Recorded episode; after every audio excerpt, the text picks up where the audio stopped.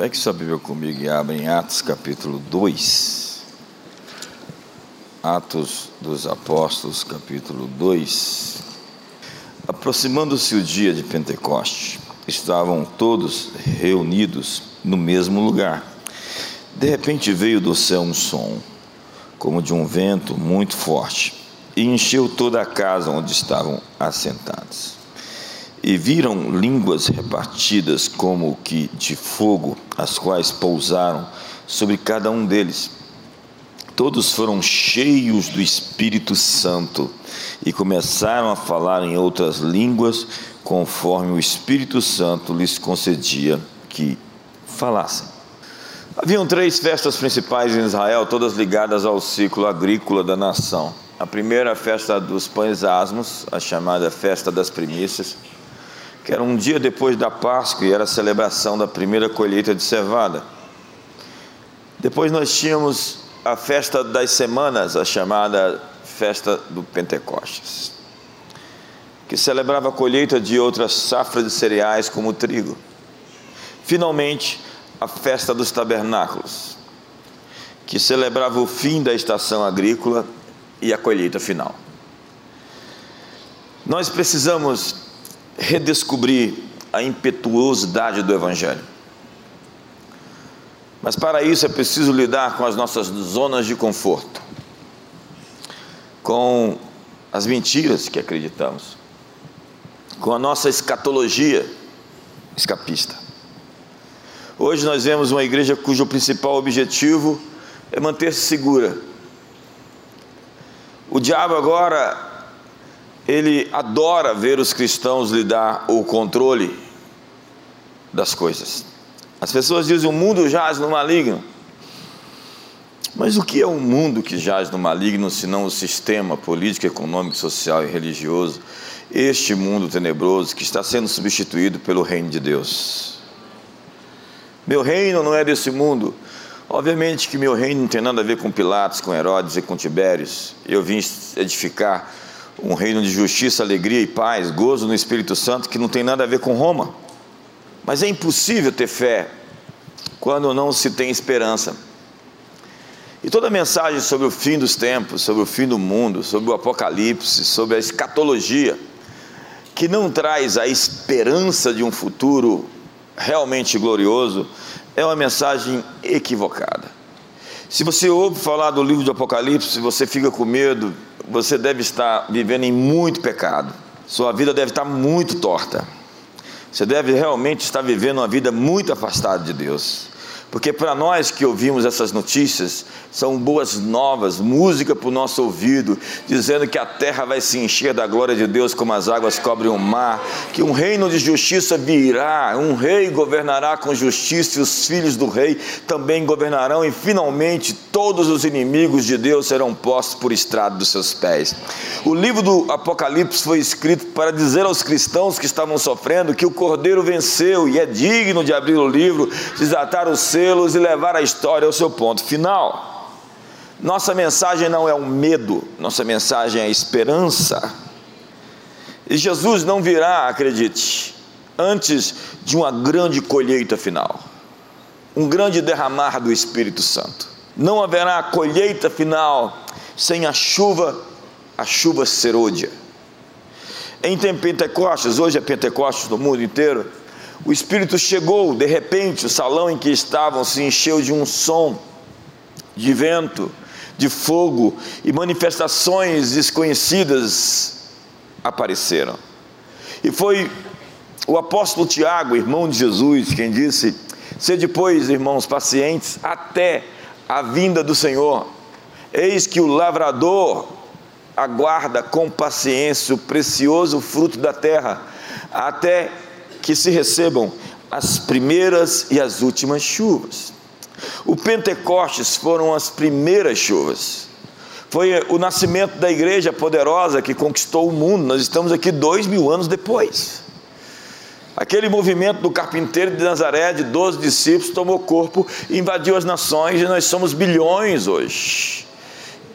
E não foi pela força das armas, não foi pela coerção, não foi pela dominação, não foi por um agirrar, foi por meio de sinais, prodígios e de milagres, porque não é por força nem por violência, é pelo meu espírito, diz o Senhor.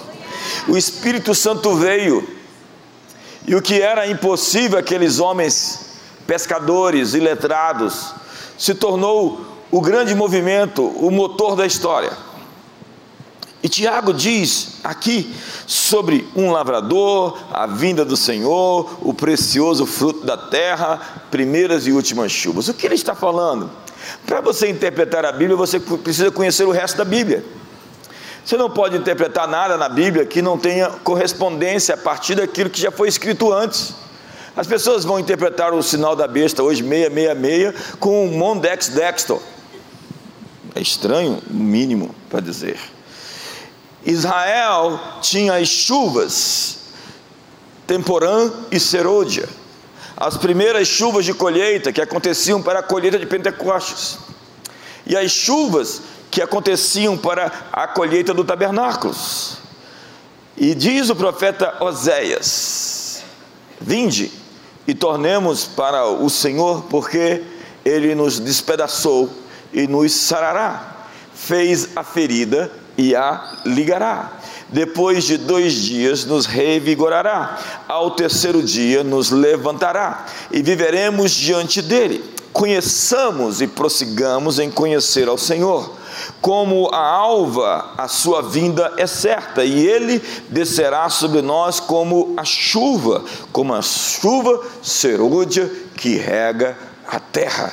Prepare-se para o maior derramar do Espírito Santo de toda a história. Prepare-se para ver Deus inundar esse mundo com a sua glória. Prepare-se para ver Deus aparecer nas nações. O seu braço vai se manifestar. Outra vez Deus vai fazer. Não podemos ter a vinda do Senhor sem as últimas chuvas. Você está esperando o anticristo? Eu estou esperando o Espírito Santo ser derramado sobre toda a carne.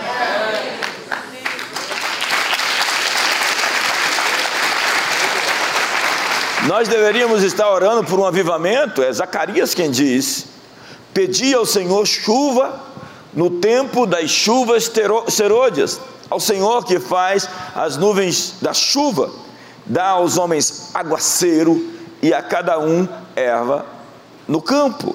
Jesus disse aos discípulos: Eu tenho que ir, mas não vos deixarei órfãos. Eu enviarei o alter ego, outro como eu. Eu vos enviarei o Paracleto. Diz o texto: Se me amais, guardareis os meus mandamentos.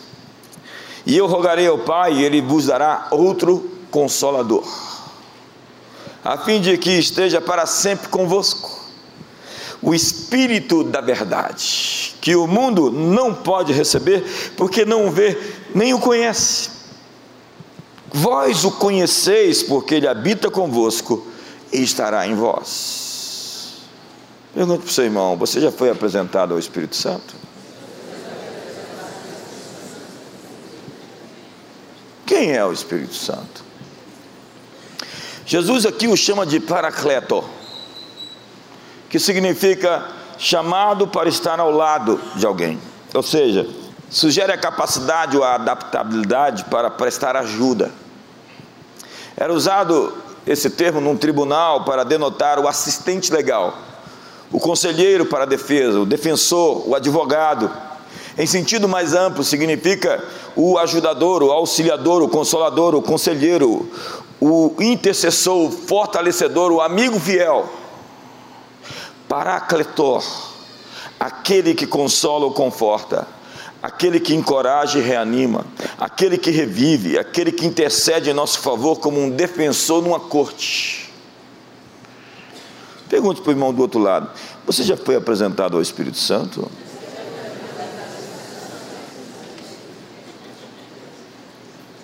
Quantos já conheceram o Espírito Santo? Deixa eu fazer um resumo para você sobre quem é o Espírito Santo. O Espírito Santo é descrito nas Escrituras como inteligente, possuidor de desejos, de vontade. Ele não é uma força, uma energia, ele é uma pessoa. Ele ensina, ele guia, ele fala, e por isso deve ser tratado como uma personalidade, não como um vento inanimado. Pedro declara que Ananias e Safira haviam mentido para o Espírito Santo. Jesus disse que a blasfêmia contra ele não seria perdoada, a blasfêmia contra o Espírito Santo. Paulo diz que ele pode se entristecer, não entristeçais o Espírito Santo, e que ele tem ciúmes de nós, e mesmo pode gemer com gemidos inexprimíveis em nossas orações. O escritor de Atos dos Apóstolos, Lucas, por vezes está se referindo ao Espírito Santo como alguém que está constantemente instruindo os cristãos, e você vai ver recorrentemente a seguinte, a seguinte expressão: o Espírito falou com Paulo, o Espírito falou com Pedro, o Espírito falou com Tiago, o Espírito falou com Filipe. Sim, Deus fala. Ele espera que as suas ovelhas o ouçam e reconheçam a sua voz.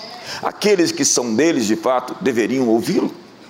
Ele esteve envolvido na criação do mundo, do universo na inspiração das Escrituras, toda a Escritura é inspirada por Deus, pelo Espírito Santo, na geração de Cristo, na sua encarnação. O Espírito de Deus possui atributos que só Deus pode ter, como onisciência, onipresença e onipotência. Seu trabalho é levar todo homem até Jesus Cristo. O Espírito Santo anuncia Jesus Cristo.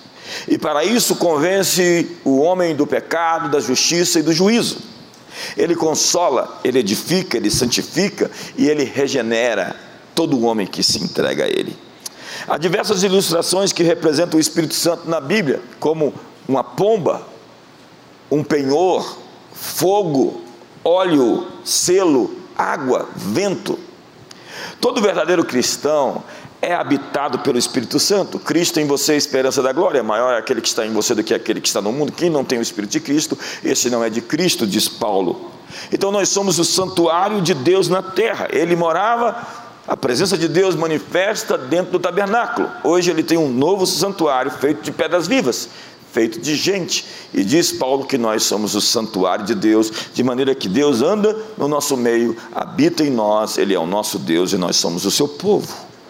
No dia de Pentecostes, a igreja reunida foi invadida pela sua presença e falava em outras línguas, testemunhando as maravilhas de Deus.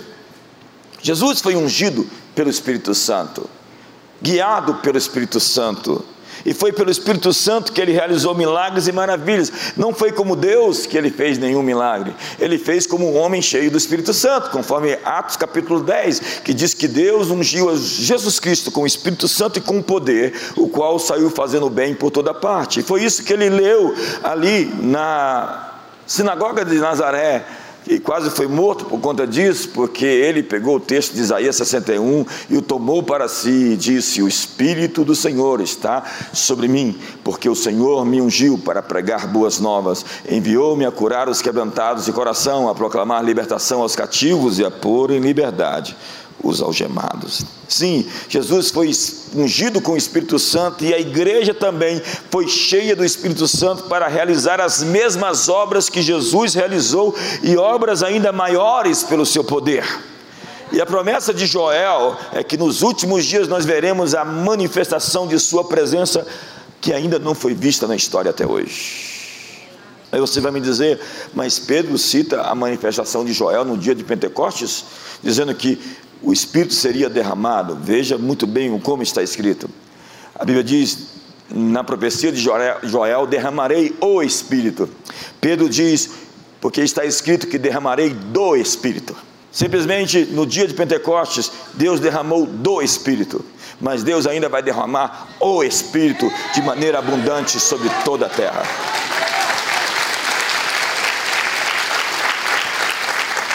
O Espírito Santo, assim como esteve envolvido na criação e em tudo que se seguiu, também estará envolvido no retorno de Jesus. Como dizem as Escrituras, o Espírito e a noiva dizem: Vem. Vamos lá?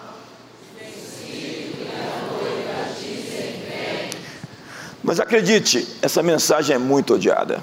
O diabo, Satanás e seus asseclas odeiam o Espírito Santo. Odeiam todos aqueles que se movem no Espírito. Jezabel perseguiu os profetas e queria matá-los, porque o diabo persegue a unção.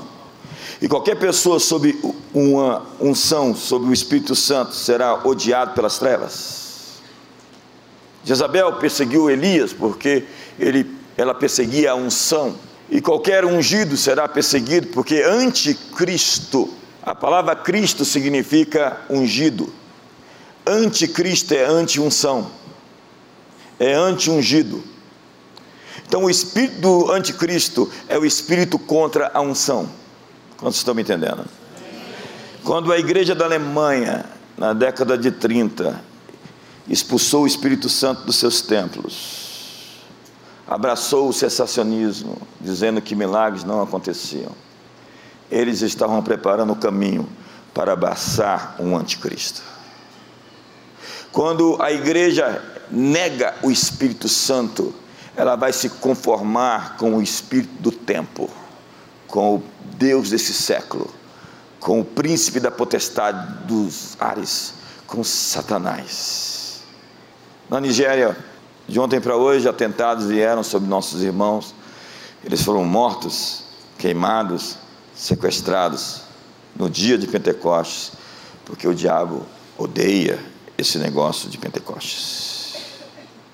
E ninguém diz você não vê nenhum grande veículo de comunicação falando sobre a perseguição dos cristãos ao redor do mundo. E ela, acredite, acontece todos os dias. E são milhares dos nossos irmãos que estão sofrendo ao redor do mundo. Mas isso não é notícia, porque a guerra de muitos é contra a agenda cristã no mundo. É o espírito do anticristo em operação, o anti-unção. Mas a composição explosiva para esse tempo é um intelecto fértil, mais poder do Espírito Santo. O grande primeiro despertamento americano tinha, teve como palco as 13 colônias, e o homem que incendiou a América naqueles dias era um, era um teólogo extremamente profundo, mas apaixonado pela presença de Deus. Nós precisamos de gente assim gente com fogo e paixão, mas que não abandonaram a sua racionalidade de pensar de maneira correta. Você não será capaz de viver o que Deus tem para você se você viver na sua força. Há coisas que nós não conseguimos fazer no nosso braço. Acredite, nós não temos condições de vencer isso se o Espírito Santo não vier sobre nós. Jesus disse à igreja: ficar em Jerusalém, até que do alto sejais revestidos de poder, e ser-me-eis minhas testemunhas no mundo inteiro. Para ser uma poderosa testemunha dos, de Deus, você tem que ser cheio do Espírito Santo. Deus tem uma nova unção, uma nova capa e um novo manto para essa nova estação na sua vida. Deus tem uma capacitação. O que, que é uma unção? Uma unção é uma capacidade que Deus te dá de fazer coisas que sem ela você nunca jamais seria capaz de realizar. Não por força, nem por violência, mas pelo meu espírito. Nós devemos dar atenção aos movimentos espirituais que estão acontecendo paralelamente agora, simultaneamente. Há em tempo real muitas coisas acontecendo. Há mais coisas entre os céus e a terra do que a sua avanço filosofia. E o chamado de Deus para cada um de nós nesse tempo é andar no Espírito. O que eu disse? Vamos todos? É o que Paulo diz a Romanos, a fim de que o preceito da lei se cumprisse em nós, que não andamos segundo a carne, mas segundo o Espírito. Olha lá, apareceu, com delay. Digo, porém, diz Paulo aos Gálatas, andai no espírito e jamais satisfareis a concupiscência da carne. Você quer vencer suas contradições internas? Seja cheio do Espírito Santo. Você quer vencer os grandes entraves financeiros da sua vida, relacionais? Seja cheio do Espírito Santo. O diabo não pode resistir a alguém cheio e tomado pelo Espírito Santo. Você precisa de um novo enchimento. Você precisa de uma nova capacitação. Porque há três tipos de homens. O homem não se divide entre australopithecus, neandertal, Java, Pequim, Enfim, você não veio dessa evolução mecânica darwinista, você é resultado da intenção. Existe uma programação, existe um propósito. Você não está aqui levado por forças fortuitas e casuais. Você é fruto de desígnio. Há desígnio em toda parte. O primeiro tipo de homem é o carnal. A expressão bíblica para isso é sarques, sárquico ou sarquenos, da expressão sarcástico, por exemplo. É um ser instintivo. O homem carnal é um ser emocional, controlado por seus sentimentos, que vive para a satisfação dos seus sentidos. Você já viu gente assim conduzida por suas paixões? Gente que não tem disciplina e controle sobre sua vontade, sobre seus desejos, sobre seu estômago, senta na mesa e diz: Hoje é o fim do mundo. o segundo tipo de homem é o psíquico. Ele aparece lá na Bíblia, está lá em 1 Coríntios capítulo 2, verso 14. Olha a figura. Olha, o homem natural, o homem psíquico, não aceita as coisas do Espírito de Deus, porque eles são loucura. É você que eu estou falando hoje com você? Não sei.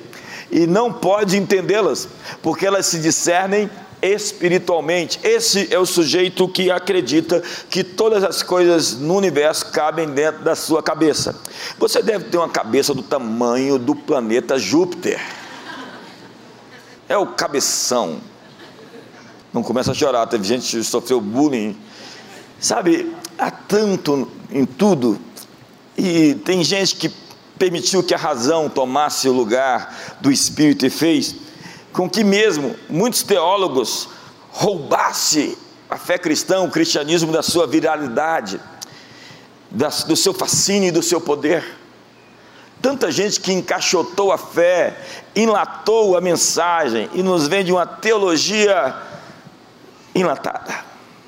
Como se Deus coubesse dentro desses expedientes humanos. Acredite, Deus continua sendo Deus, Ele está livre no universo e usa cada pessoa estranha e faz cada coisa que ninguém acredita que Ele era. Tem gente que fala assim: como é que o Senhor fez isso? O Senhor não podia. E Deus diz: eu ainda estou no comando. Diga para o seu irmão: Deus está no comando. O terceiro tipo de homem é o pneumático é o homem espiritual, que segundo a Bíblia, julga todas as coisas e não é julgado por ninguém. O vento sopra, você não sabe de onde ele vem, nem para onde vai. Assim é todo aquele que é nascido do Espírito. Então existe um fluxo, um movimento que leva, que conduz pessoas guiadas pelo Espírito Santo, andando no Espírito Santo. No domínio do Espírito, o homem vive naturalmente na dimensão do sobrenatural. Essa ideia de sobrenatural era uma ideia nova, recente. Os judeus não tinham um sobrenatural, eles tinham um natural, que era naturalmente sobrenatural. Não existiam dois mundos na ideia, porque a gente vê uma coisa muito legal acontecer, a gente fala, é uma super coisa. Deus só tem coisas super, porque Deus é supra-sumo. Para Deus tudo é muito super, porque Ele criou um universo incomum, extraordinário, exponencial. No domínio do Espírito, a fé não é um esforço, é, nem uma luta, mas um viver inconsciente na dimensão de Deus, onde milagres não são somente possíveis, mas são esperados. É quando você senta e fala: Deus, o que o Senhor vai fazer agora? Pergunte agora: Deus, o que o Senhor vai fazer? Eu estou pensando sobre o Brasil. Deus, o que o Senhor vai fazer? Pense nas suas finanças agora, como você vai ter dinheiro para ter esses 20 filhos que você quer ter. Pense, Deus, o que o Senhor vai fazer? Pense como você quer ter influência e você precisa de recursos para poder cumprir esse sonho tão extraordinário que está nascendo dentro de você, porque ele opera em você o querer e o realizar. Ou seja, ele te dá vontade de fazer e te dá o poder para realizar as coisas que ele quer que você faça.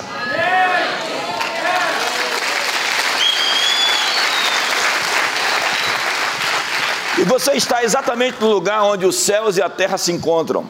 Porque a igreja não é um lugar de uma reunião de preservação do status quo de pessoas, uma reunião social, uma reunião de encontros. A igreja é um lugar quântico, de encontros divinos, de encontros com anjos, de encontro com milagres. É o lugar onde Deus se manifesta, é o lugar onde o impossível fica relativizado pela promessa que Deus lhe fez. A igreja nasceu no meio de milagres. Das mãos dos apóstolos, diz a Bíblia, milagres fluíam. O ministério da igreja era um ministério de milagres. A igreja é o lugar onde a comunhão com Deus é uma experiência normal. Eu lembro da Catherine Kuhlman dizendo: vocês não estão percebendo que Ele é mais real para mim do que vocês? Vocês são meros corpos de pessoas. Eu tenho Ele, mas ela tinha isso tão real na vida dela, que milagres eram uma coisa tão espantosa no seu ministério. Cada coisa incrível, incrível acontecia. Lembre-se de Paulo, onde os lenços dele colocavam sobre as pessoas opressas, eram, elas eram libertas de demônios. A sombra de Pedro curava pessoas. O diácono Estevão, descrito como um homem cheio do Espírito Santo, com sinais e prodígios. Onde estão esses diáconos hoje? Filipe, o evangelista, promoveu um super, um extraordinário avivamento em Samaria.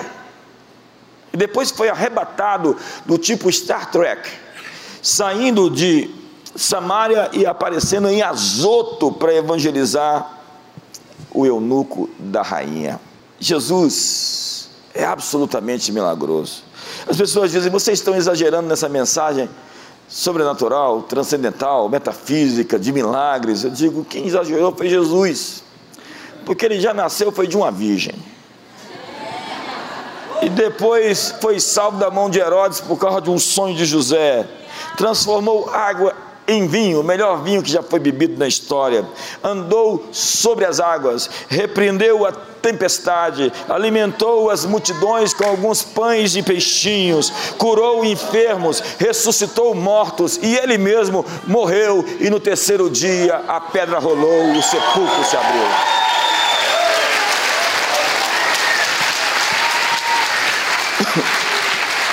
João o Batista tinha dito: Eis o Cordeiro de Deus que tira o pecado do mundo. E João foi preso por Herodes, porque falou contra o, o casamento, o adultério de Herodes com Herodias, esposa do seu irmão. E depois sua cabeça foi servida por Salomé, depois que ela dançou aquela dança é, da Anitta. E João Batista estava preso. Estava preso. E ele ficou tão atacado que ele, depois de ter dito que Jesus era o Cordeiro de Deus, em um determinado momento, João parece duvidar. O maior nascido de mulher. E ele envia mensageiros a Jesus dizendo: És tu aquele que haveria de vir ou devemos esperar a outro? E Jesus disse aos emissários: Diga a João que os cegos vêm, os surdos ouvem, os paralíticos andam, os mortos ressuscitam. Aos pobres é pregado as boas novas do reino de Deus.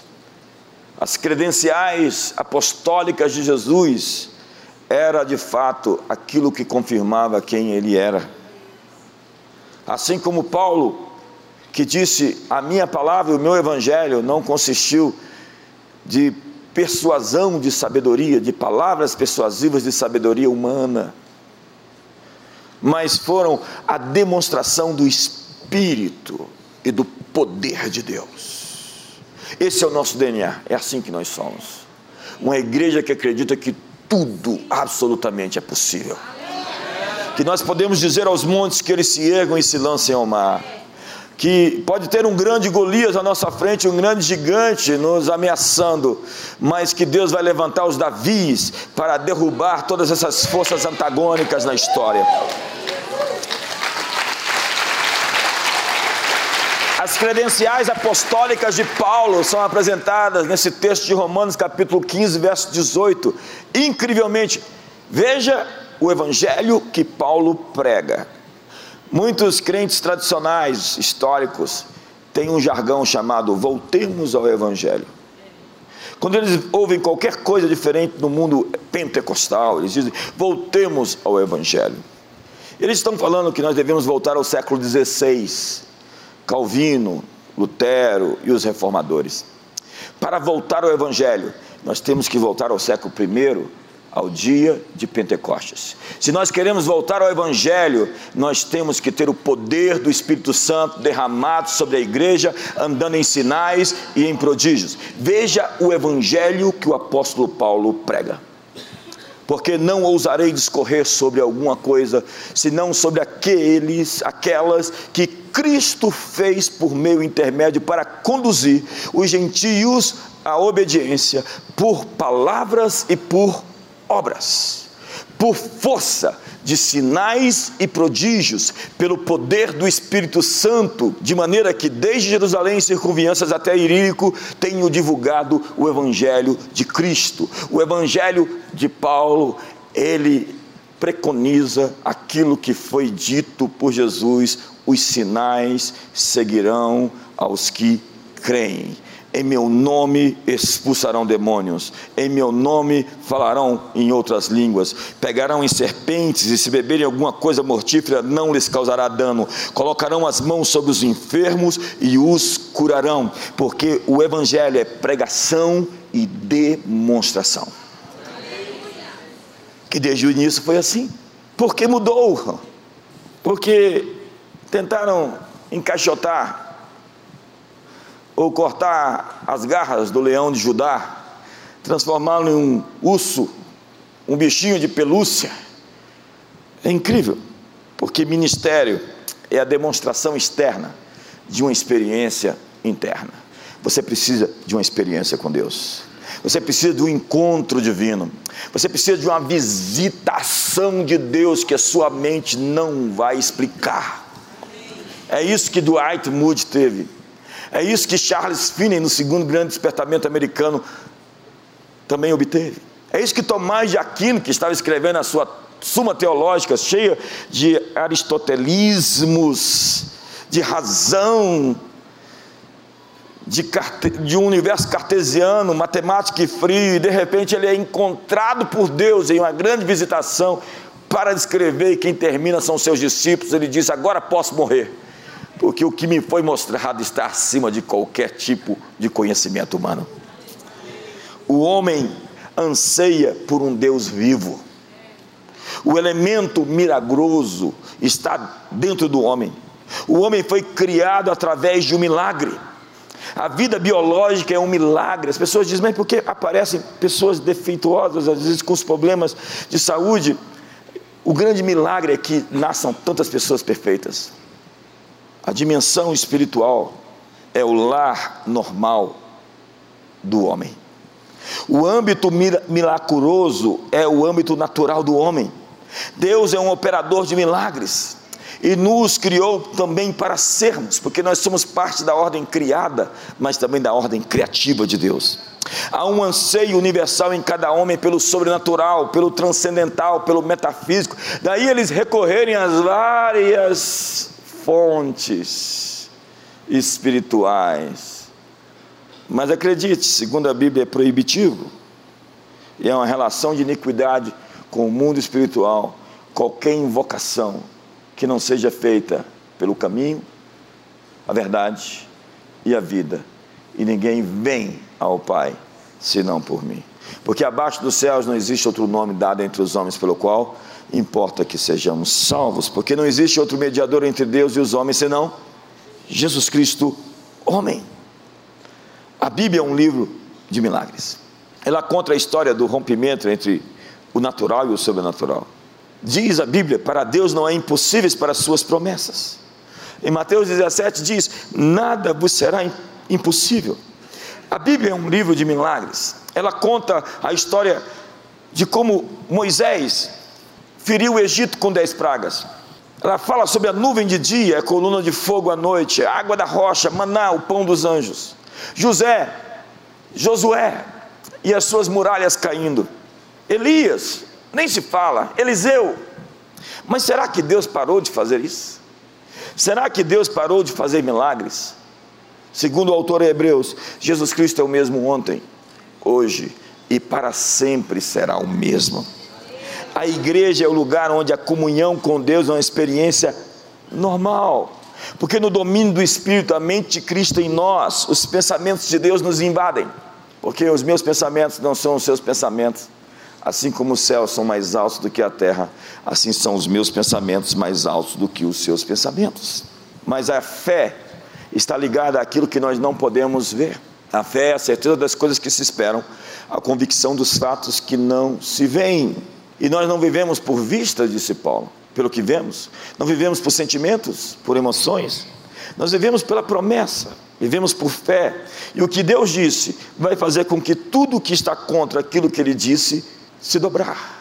As suas circunstâncias vão se dobrar à palavra que Deus disse seja ela qual for, se você parece estéril e seco, eu quero declarar que existe sobre você o Espírito Santo para fomentar criatividade, produtividade, realização, conquista, multiplicação, crescimento. Se você está doente agora, você pode ser curado. Jesus Cristo está aqui e Ele é o mesmo. E Ele faz o que Ele fez outrora, e Ele continua fazendo as mesmas coisas. Paulo disse: Eu não conheço homem nenhum segundo a carne. Ele diz: Vocês julgam segundo a carne, eu a ninguém julgo.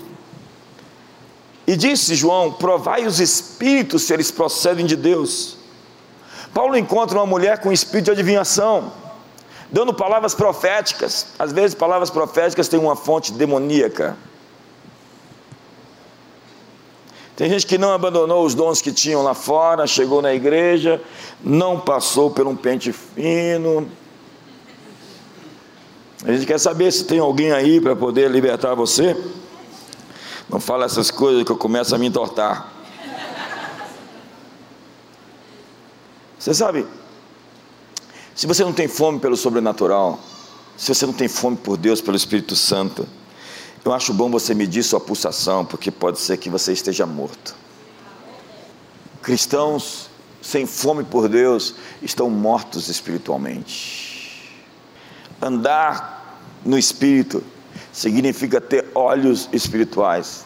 Paulo diz: Eu oro para que vocês abram os olhos do vosso entendimento, para que vocês saibam qual seja a esperança da vossa vocação a riqueza da glória da vossa herança e a suprema grandeza do seu poder que ele revelou em Jesus Cristo, ressuscitando dentre os mortos, lhe dando um nome que está sobre todo o nome, e o deu à igreja a plenitude daquele que enche tudo em todos.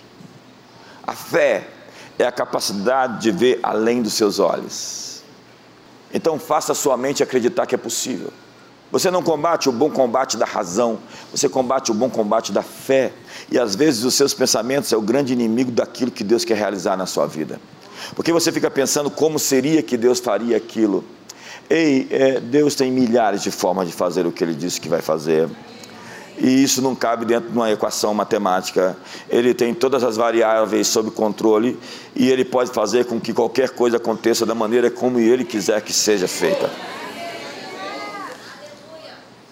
John Maxwell diz que o problema é tudo que vemos quando tiramos os olhos do alvo.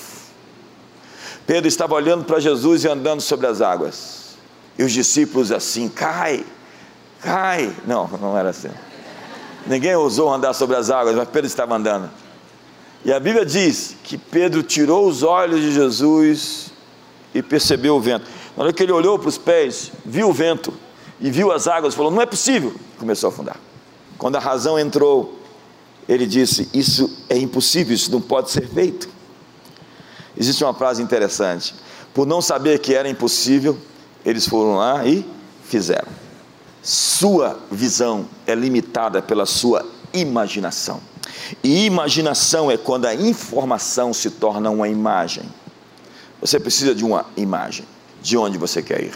Sua mente, por vezes, é o maior obstáculo, porque ela não está renovada o suficiente para acreditar nas grandes coisas que Deus quer fazer. Andar no Espírito, diz a Bíblia, é adorar no Espírito, porque o Pai procura verdadeiros adoradores que o adoram em Espírito e em verdade. Não é na razão. Você sabe o que é Adorar em espírito é quando você não tem mais palavras para expressar, não tem recursos de linguagem, simplesmente você chegou no santo dos santos, então você não tem mais essa dimensão racional em operação. Você chegou lá. Quantos já conseguiram isso? Não vou nem olhar. Há muitos cristãos que nunca conheceram o Espírito Santo. Há muitos cristãos que não sabem e nunca estiveram na sala do trono. Dá um sorriso para o seu irmão e para de se abanar.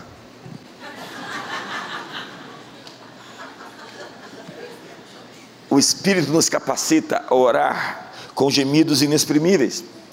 Andar no Espírito é o mesmo que não deixar o fogo apagar, porque Deus acende o fogo e o sacerdote mantém aceso. E a Bíblia diz: Não extingais o Espírito Santo.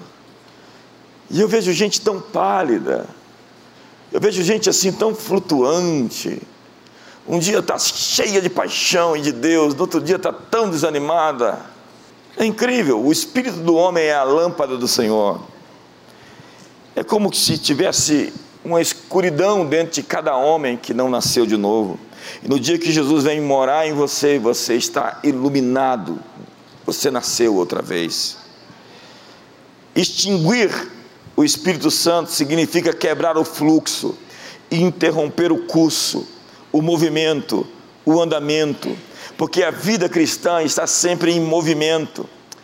A Bíblia diz que no princípio Deus criou os céus e a terra, e a terra era sem forma e vazia, havia trevas sobre a face do abismo, e o Espírito de Deus se movia sobre a face das águas. O Espírito Santo sempre está se mexendo, sempre está se movendo e está empurrando você. Tem uma expressão na Bíblia que o Espírito impeliu Paulo. Por vezes Deus está nos impelindo, nos empurrando, nos dizendo: vamos. Foi Benjamin Franklin quem disse que toda geração necessita de uma revolução. E fluxo é bem diferente da inércia. A vida cristã é uma chamada. E quando Deus diz: JB, onde você está? Presente, Senhor. A quem enviarei? Quem há de ir por mim? Eis-me aqui, envia-me a mim. Ei, a vida não é um ensaio. Está acontecendo em tempo real. Está acontecendo agora e você tem que seguir a liderança do Espírito Santo para a sua próxima fase. Nós vivemos em um mundo em expansão. O ferro se enferruja por falta de uso. A água parada perde a sua pureza e no frio fica congelada. Você precisa se pôr em movimento. Se esforçar para se entregar. A sua grande luta é uma luta sobre rendição. O Espírito Santo não enche pessoas que não foram completamente entregues. As pessoas me perguntam: como eu posso ser cheio do Espírito Santo? Quando você se entregar completamente, quando você abdicar da sua justiça própria, do seu ódio, da sua amargura, dos seus ressentimentos, das suas razões, dos seus motivos e dizer: Deus, eis-me aqui. No capítulo 13 de Mateus, a Bíblia fala sobre as parábolas do reino, e ela usa a parábola do fermento. E o fermento é incrível porque ele influencia tudo que está ao seu alcance de um modo sutil e poderoso. Quem conhece o Espírito Santo sabe, às vezes ele pode vir fortemente, poderosamente, como veio em Pentecostes, mas a natureza dele é sempre muito mais educada, refinada, elegante, e dizendo: Ei, posso entrar? Ei, eu estou à porta e bato. Você vai abrir a porta? Eu estou querendo primeiro que saiam alguns convidados que você deixou entrar.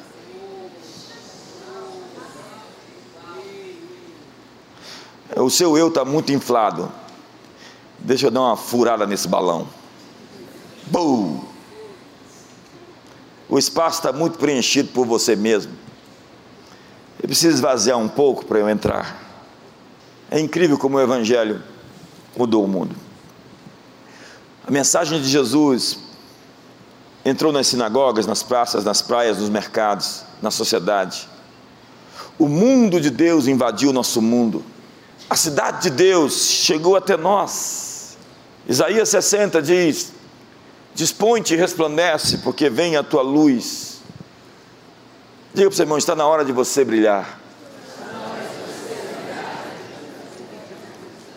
Nós somos chamados para ser o sal da terra e a luz do mundo.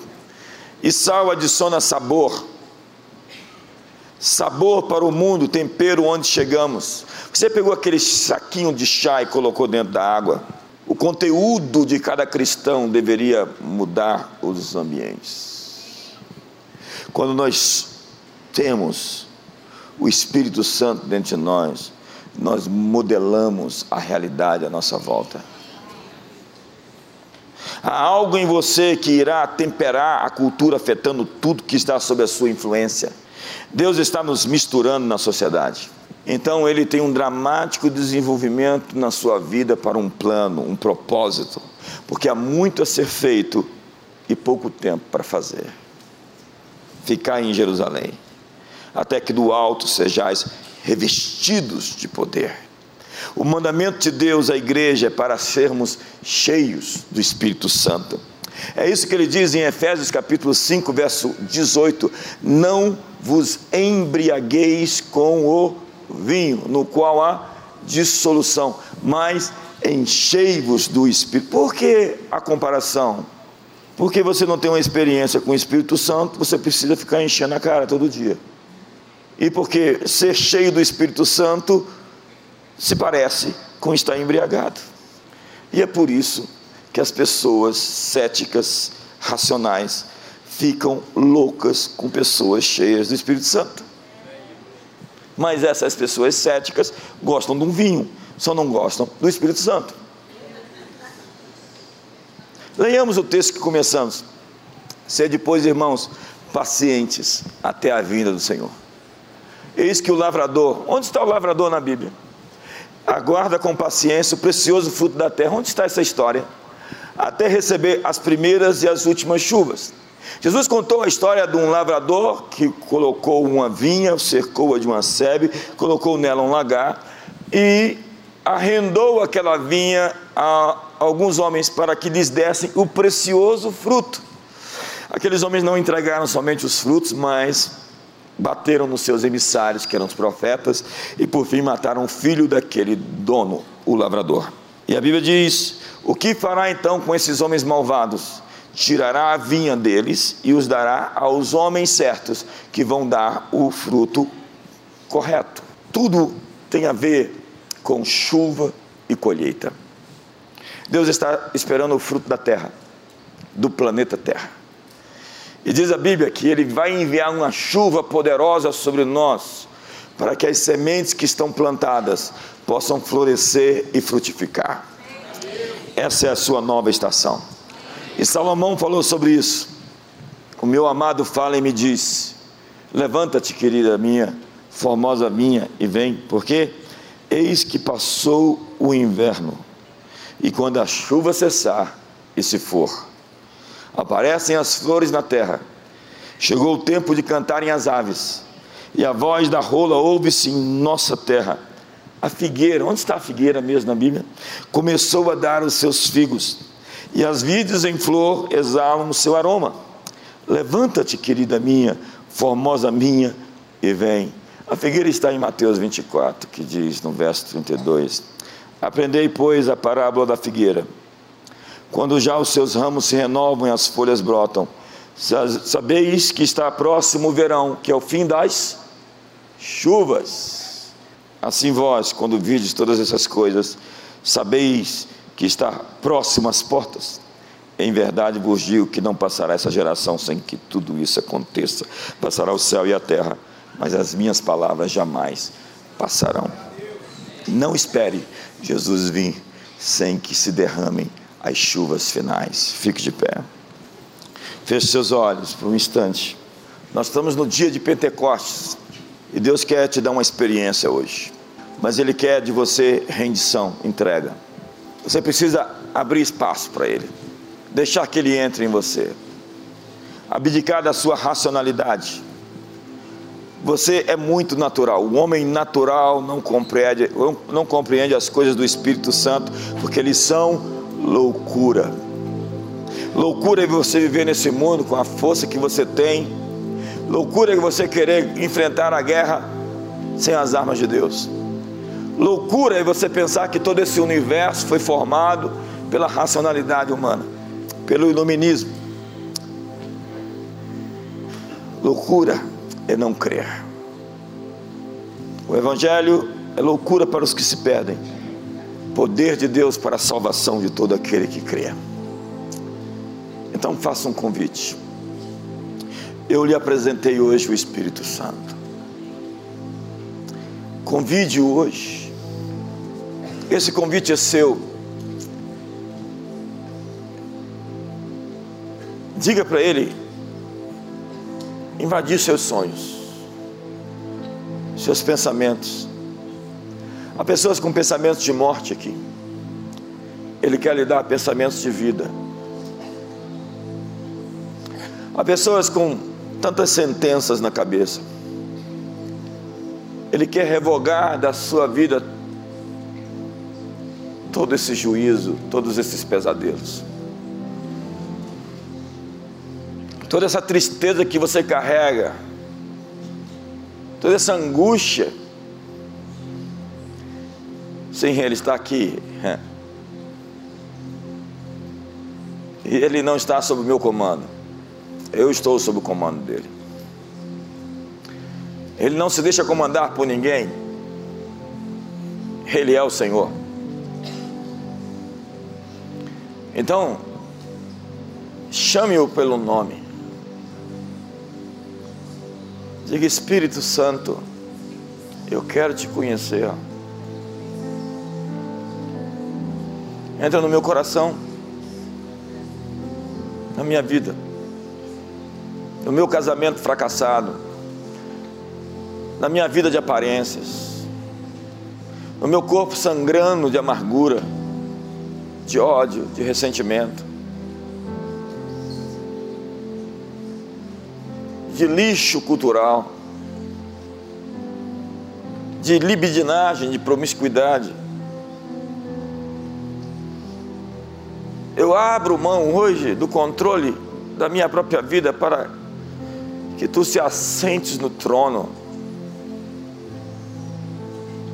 da minha existência.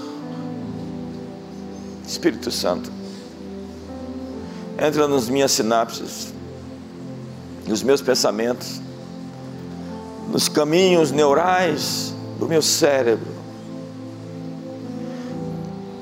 Cura essas feridas tão danosas para minha alma essa necessidade de aparecer, de se publicizar, de ser elogiado, de ser bem-quisto, essa carência tão grande, ou essa inveja, esse desejo que os outros se quebrem porque a minha vida é tão ruim, e eu queria que eles se juntassem a mim nas minhas misérias. Espírito Santo, vem desatar os nós da minha existência essa dureza do meu coração, porque duro sou, porque assim a vida me fez. Fui tratado com tamanha injustiça, que eu anestesiei os meus nervos existenciais, para não sentir mais dor, eu me fiz forte. Mas essa força é só uma estratégia para se proteger porque por detrás dela há uma ferida clamando, sangrando, cheia de secreção, arruinando a minha vida. Espírito Santo, vem me consolar das perdas que eu tive, dos prejuízos que tomei, dos relacionamentos quebrados, do divórcio que sofri, do abandono da perda financeira, da frustração e da decepção com pessoas. Espírito Santo, vem comandar a minha vida e fechar essas arestas que foram abertas, onde outros entraram, espíritos me oprimiram e trouxeram tanto julgo sobre mim. Mas hoje eu renuncio, renuncio, Senhor. Digo que eu tenho o direito de renunciar todos os pactos, acertos, concertos, alianças no mundo espiritual feito com as trevas. Espírito Santo, vem me batizar com fogo. Espírito Santo, vem me encher de graça, de alegria, de prazer de viver. Espírito Santo, vem me revestir com uma nova capa, com um novo manto, com uma nova graça, com um novo poder. Uma capacidade para fazer coisas que eu não poderia realizar. Mas se o Senhor é por mim, se o Senhor está comigo, se o Senhor fizer comigo, quem poderá te resistir? Espírito Santo, tu és o meu companheiro, o meu paracleto, o meu amigo fiel, o meu ajudador, o meu defensor, o meu advogado. Espírito Santo, vem, vem, vem Espírito Santo, abre o seu coração hoje, deixe ser tocado. Um momento com o Espírito Santo vai mudar sua vida para sempre. É o maior encontro, a maior audiência que você pode ter na sua vida. Não é com um presidente, não é com um grande CEO de uma grande corporação internacional. Hoje o Espírito Santo te chamou para um encontro. Entre nos seus aposentos. Permita que ele entre na sua vida. Aceite o fato de que o seu poder pode quebrar as correntes que te prendem simplesmente o invoque. Todo aquele que invocar o seu nome será salvo. O Espírito Santo lhe apresenta Jesus. O Espírito Santo vem anunciar as coisas sobre Jesus. Espírito Santo, entra nos nossos chuveiros quando nos banhamos, entra em nossos leitos quando dormimos, em nossos carros enquanto dirigimos, entra em nossas vidas completamente tens toda a liberdade para fazer acontecer. Queremos uma nova unção. Quantos têm fome? Quantos têm fome? Levante as suas mãos. Quantos querem mais de Deus? Invoque o seu nome. Quantos querem o Espírito Santo hoje? Simplesmente clame. Deixe que ele venha. Deixe que ele venha. O Espírito de Cristo está aqui essa noite para te curar te libertar, para te salvar, para apresentar Jesus a você. E eu sinto forte que desde agora manifestações de carismas, charismatas, dons espirituais vão acontecer. Porque um só é o Espírito, mas são várias as manifestações. A uns é dado a palavra do conhecimento, a palavra da sabedoria o discernimento de espíritos. A outros, a fé, a operação de milagres, os dons de cura. A outros, falar em línguas, a interpretação e as profecias. Há tantas ações do Espírito Santo. E Ele vai te tocar nesses próximos dias. Esse mês de junho é o mês do Espírito Santo. Deus vai tocar sua vida de maneira tão especial nesse ano, nessa década. É a década do Espírito Santo. É o século do Espírito Santo, é o milênio do Espírito Santo. Permita que o Espírito Santo venha sobre você. Abrigue-o. Senhor, obrigado.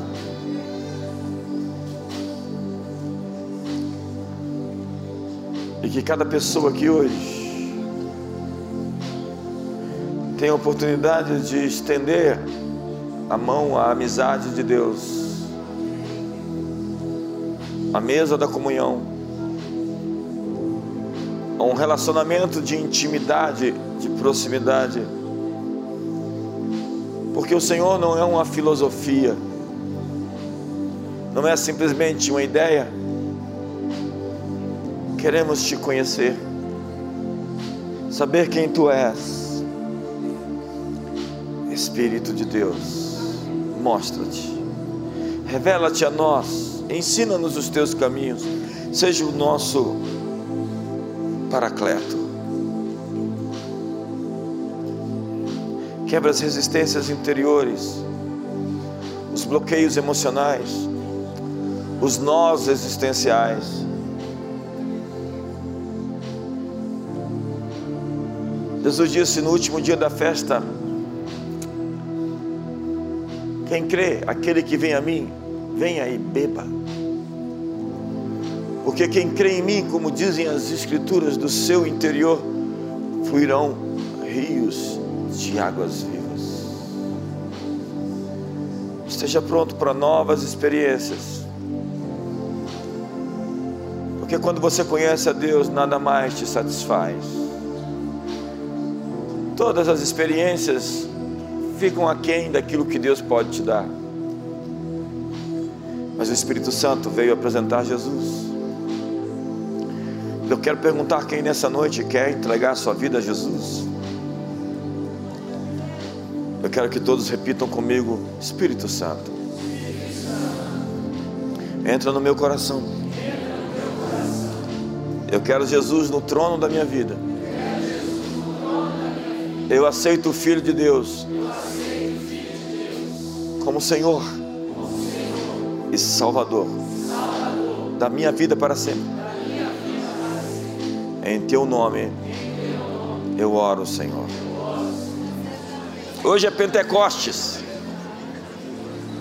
E a Bíblia diz que a cada dia se multiplicavam aqueles que iam sendo salvos. Prepare-se, porque o Espírito Santo vai te pegar. Olha para o seu irmão, diga: O Espírito Santo vai te pegar. Quantos querem ser pegos pelo Espírito Santo aqui? Eu tenho certeza que o Espírito Santo vai pegar você numa hora em comum. Eu falo porque isso já aconteceu comigo. Já fiquei duas horas rolando no chão rindo. Ainda bem que ninguém estava ali vendo. Ia falar, tá doido? Enlouqueceu.